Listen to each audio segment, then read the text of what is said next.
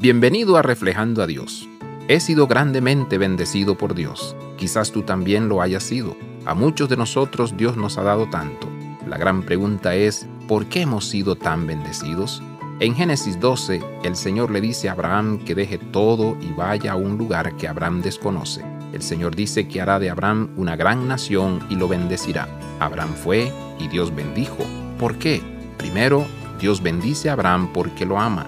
Dios bendice a las personas porque Él ama a las personas. Dios te bendice porque te ama.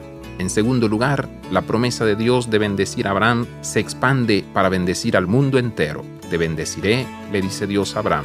Serás bendición y serán benditas en ti todas las familias de la tierra. Versículos 2 al 3. Abraham fue bendecido por ser una bendición al mundo entero.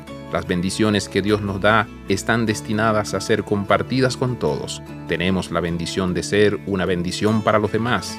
Entonces, al contar mis bendiciones, necesito preguntarle a Dios a quién debo bendecir con todo lo que se me ha dado. Que las bendiciones continúen fluyendo de Dios hacia nosotros y de nosotros a los demás. Abraza la vida de santidad. Visita reflejandoadios.com.